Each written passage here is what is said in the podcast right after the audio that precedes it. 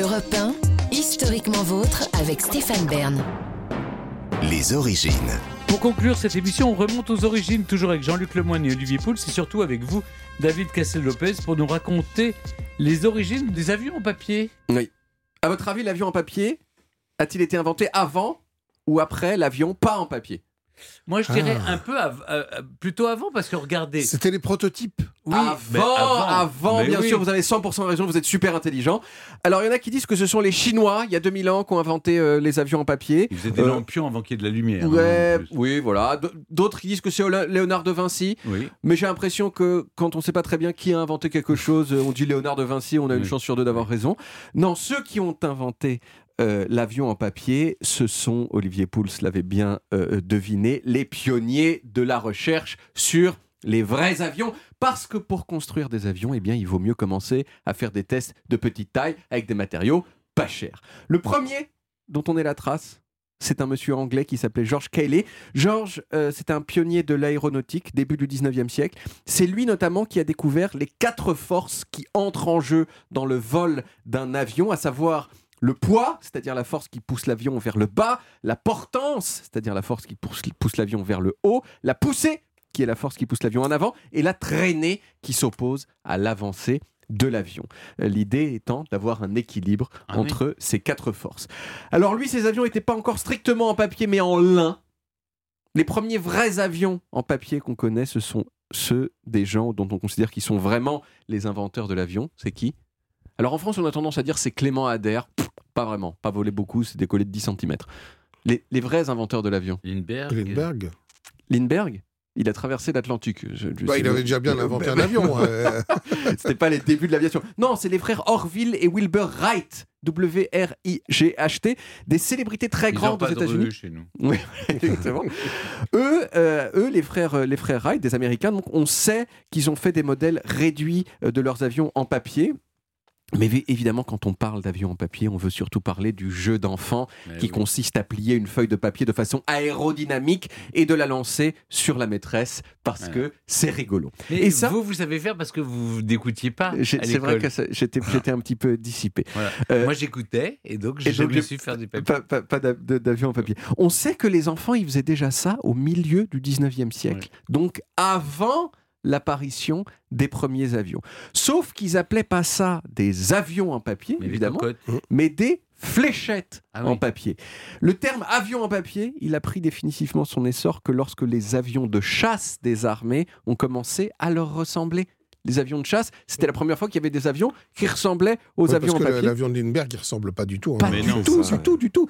Euh, et donc, et ça, c'était quand, quand est-ce que les avions de chasse ont commencé à re- ressembler aux, aux avions en papier? C'est quelque part entre les années 50 et les années 60. Alors, peut-être que certains d'entre vous le savent, il existe des compétitions d'avions en papier Non. dans lesquelles les concurrents doivent construire leur avion en papier à partir d'une feuille standard et le lancer le plus loin possible. Le record du monde, il a été battu très récemment, en décembre 2022, par trois jeunes Américains qui ont envoyé leur avion à plus de 88 mètres de distance. Mais ça, c'était avant le grand concours d'avions en papier d'Historiquement Vôtre 2023. Messieurs, avant le début de cette émission, vous avez chacun reçu une feuille de papier A4 et il vous a été demandé d'en faire un avion. Il est l'heure à présent de déterminer lequel d'entre vous est les plus forts en avion.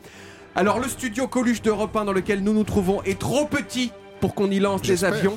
Heureusement, je possède un micro Je pense que avec c'est un Jean-Luc, très parce qu'il a avec fait un- très très long fil. J'ai un micro avec un très très long fil qui va nous permettre de nous déplacer dans le couloir d'Europe 1 qui se situe à quelques mètres et je vais commenter en direct vos lancers.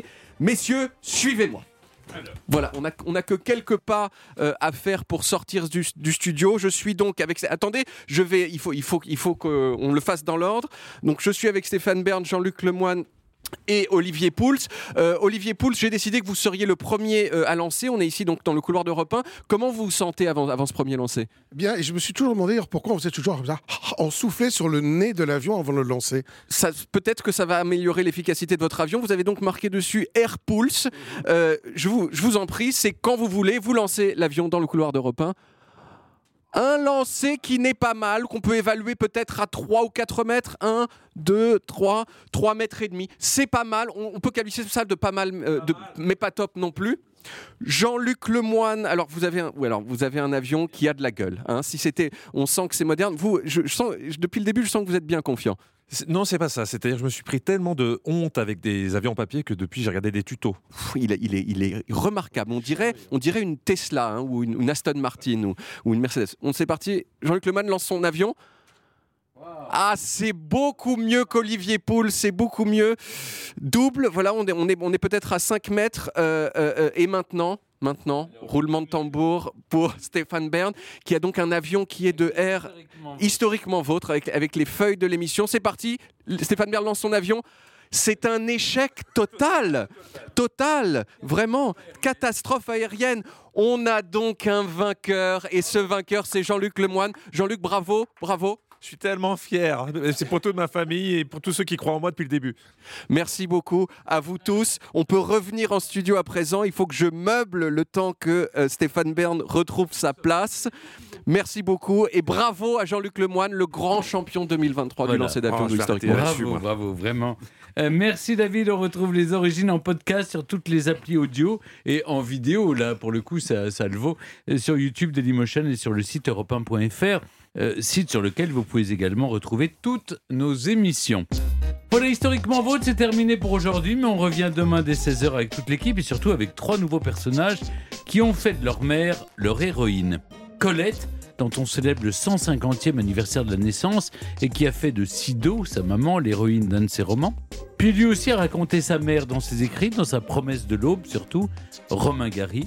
Et vous, Jean-Luc, vous nous raconterez un comédien qui a non seulement fait de sa mère son héroïne, mais l'a carrément interprété lui-même. Oui, Guillaume Gallienne, dans ce qui reste son plus gros succès au théâtre et au cinéma, Guillaume et les garçons à table. J'arrive Non, je citais le film, Stéphane. Ah oui, d'accord. d'accord. Bon, ben, bon appétit quand même, même est un peu tôt. Demain, les amis. À demain, chers auditeurs. Retrouvez Historiquement Vôtre tous les jours de 16h à 18h sur Europe 1 et en podcast sur europe1.fr.